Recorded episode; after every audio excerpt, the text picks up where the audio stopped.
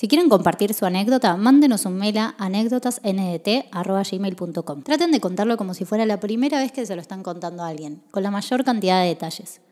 Aclaren si quieren que sea anónimo o si quieren que compartamos sus redes. Los dejamos con un nuevo capítulo de anécdotas.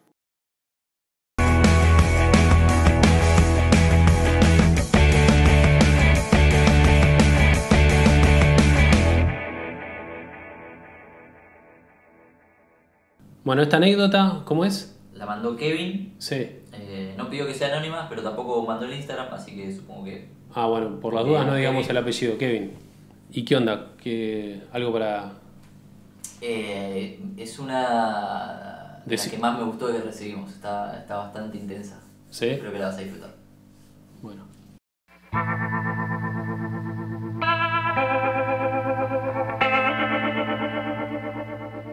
Una noche con amigos decidimos ir a una casa abandonada de la que habíamos escuchado hablar, que quedaba a 20 cuadras de donde vivía. Entre alcohol y marihuana llegamos a una suerte de descampado, con árboles y arbustos bastante espesos y allí en el medio se encontraba esta propiedad. Éramos alrededor de 10 personas, pero a dos amigos y yo nos dio cagazo, así que decidimos no avanzar más y salir. Más o menos a tres cuadras de ahí empezamos a escuchar gritos y nos dimos cuenta que habían tres pibas gritándonos cosas que no podíamos entender, ni por qué lo hacían. Ah, yo flashé que iba a ser algo tipo, entramos a una casa embrujada y vimos un muerto, pero no. Nada, fue para otro lado la anécdota. Aceleramos el paso preocupados, pero enseguida un auto que pasaba clavó los frenos a lo Toreto delante nuestro. Eh, para la gente que no sabe eh, quién es Toreto, bueno, es el chabón, el pelado de Rápido y Furioso. Eh, que hicieron eh, 48 películas. Nos asustamos todavía más y salimos corriendo en diferentes direcciones. El auto me empezó a perseguir hasta que me cansé de correr e intenté dialogar para saber qué pasaba. Un tipo se bajó del coche, me empezó a pegar y a intentar hacerme entrar en el auto. Boludo, re oscuro, guacho, ¿qué onda esto? Yo me defendía como podía hasta que lo pude empujar y empecé a correr. A las dos cuadras me tiro al piso para esconderme debajo de un taxi y veo que el auto pasa los pedos y lo pierdo. Yo estaba muerto de miedo, sin saber dónde estaban mis amigos. Teníamos solo 17 años. Re guachitos eran mal. Cuando salgo de abajo del taxi, temblando completamente, veo que se acerca otro auto a toda velocidad. Y sin dudarlo me meto en el patio de una casa. Me quedé alrededor de media hora mirando si pasaba alguien, llorando, pensando que me iban a matar por quién sabe cuál motivo. Pasaron unos minutos más y de una casa de la vereda de enfrente salió un tipo con un Rottweiler completamente sacado. Y me empieza a gritar que me vio saltar al patio y que si no salía tranquilo me soltaba al perro. Yo le quería explicar lo que pasaba, pero el tipo solo me gritaba peor. Pensaba que era un chorro. La señora de la casa donde me había metido se asoma por la puerta y enseguida llega una camioneta RAM con cuatro tipos arma- armados. Boludo, pero ¿qué mierda pasa en tu barrio? Se me aflojaron las piernas y ahí caí quebrado en llanto pensando que era mi fin. Pensando que era mi fin. Re poético el chabón. Pensarás, eh, digo, yo si pienso, onda, me voy a morir, es como, no, chabón, qué paja, me voy a morir. Este chabón dijo, este es mi fin. La señora de la casa ahí empieza a abogar por mí. ¿Abogar? Sí. ¿Qué es abogar? Defenderte. Ah, de tipo abogado. Sí. Ah, nunca había escuchado. ¿Vos habías escuchado? No. Abogar, verbo intransitivo. Hablar o declararse en favor de una persona o una cosa. Perfecto. Igual tiene sentido, pues abogado. Bueno, gritándole a tipos de la RAM que no me tocaran porque parecía menor.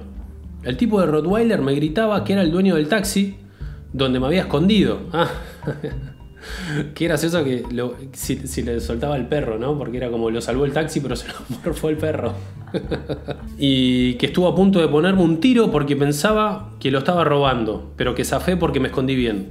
No para de empeorar la situación, o sea, había. el- pero el chabón del Rottweiler en ningún momento dijo que tenía un chumbo, ¿o sí?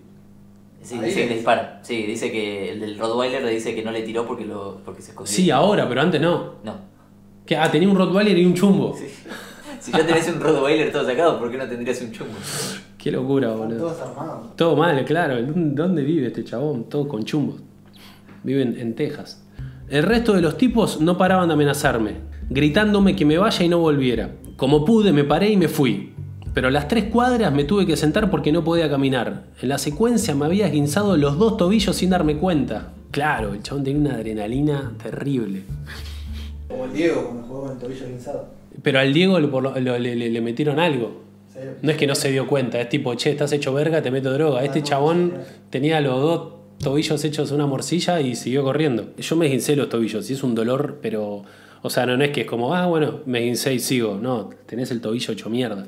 Qué locura. Igual dicen eso, ¿no? Cuando, cuando medio que, corre- que- que corres por tu vida, como que. Claro, podés estar con una fractura expuesta de cerebro que, que podés ir corriendo. Pero esta es- Re mal, re heavy. ¿viste? Más tarde me reencontré con mis amigos. A uno de ellos lo llegaron a atropellar. ¿Lo atropellaron?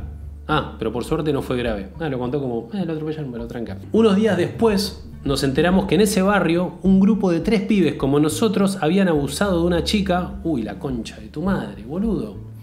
Y que los vecinos los estaban buscando por todos lados. Pensaron que éramos nosotros y desataron la furia. En resumen, nos gritaron, nos atropellaron, me pegaron, me quisieron subir un auto, me amenazaron con dispararme y con soltarme un Rottweiler. Me, y me guincé los tobillos corriendo, me tuve que esconder debajo de un taxi y saltar un patio para sobrevivir. Y todo esto por un malentendido. Mi amigo fue hospitalizado y el tipo que lo atropelló está preso por tentativa de homicidio. A la mierda.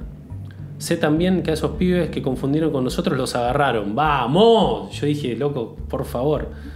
Hoy en día lo recuerdo y me da el mismo miedo de cuando estaba en el piso llorando pensando que me mataban. Qué paja estar re cabello re porreado con tus amigos y de repente esta secuencia es como. Boludo. Qué desesperación, ¿no? Onda, tenés gente que te quiere matar. Pero bueno, agarraron a los chaboncitos, eso está bueno. Y la piba no, no se sabe nada. No dice nada, no, no dijo nada de la piba. Solo que Que lo escuchar más o menos. agarraron a los chabones. Sí. Y el que engarzó mal fue el que, el, claro, el que atropelló. El que atropelló está preso por tentativa de homicidio, pero era el chabón que flayó que el chabón era. Sí, que había abusado. Entonces, como que. sí, pero igual no podés hacer justicia por mano propia. Por mano. Claro, justicia por mano propia. Sí, está- o sea, como está que mal. motivo sea Como que correcto. está mal, pero no tan mal, diría Guido Casca. O sea, como que los vecinos estaban. Va, bueno, eh, o sea, li- linchar está mal legalmente, pero eh, entiendo, digo. claro, no era un pueblo de, de asesinos. No, claro, no era gente loca que quería. O sea, lo- La purga. Claro, solo querían eh, ha- hacerlos cagar a estos hijos de puta. Me alegro que hayan agarrado a los tres hijos de puta esos. Y bueno, y que vos sobreviviste, chabón. Y Rottweiler, no sé qué pasó con el Rottweiler, pero ojalá que, que coma Doc Chow esta noche. Bueno, muchas gracias Kevin por mandarme esta anécdota. Así que si tienen alguna otra anécdota, me la mandan a anécdotasndt.gmail.com. Las recibe Cristian Condomí. Él las manda, me las manda y se las leo para que ustedes se entretengan. Eh, nos vemos la próxima. Muchas gracias.